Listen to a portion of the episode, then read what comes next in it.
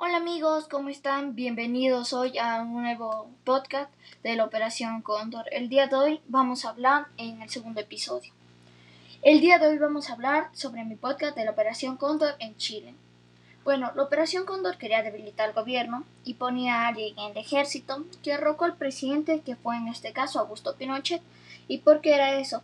Porque unos eran de... En los presidentes fueron la mayoría izquierdas y Estados Unidos es de derecha, entonces pasaba eso.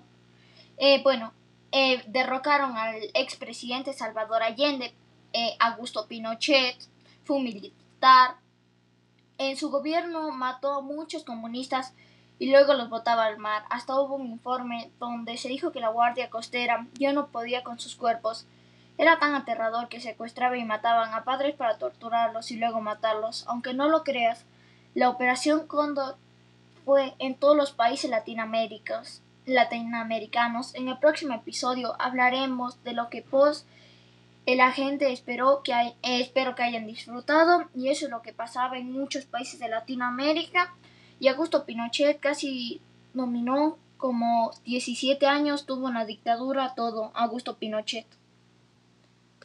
Muchísimas gracias, espero que te haya gustado.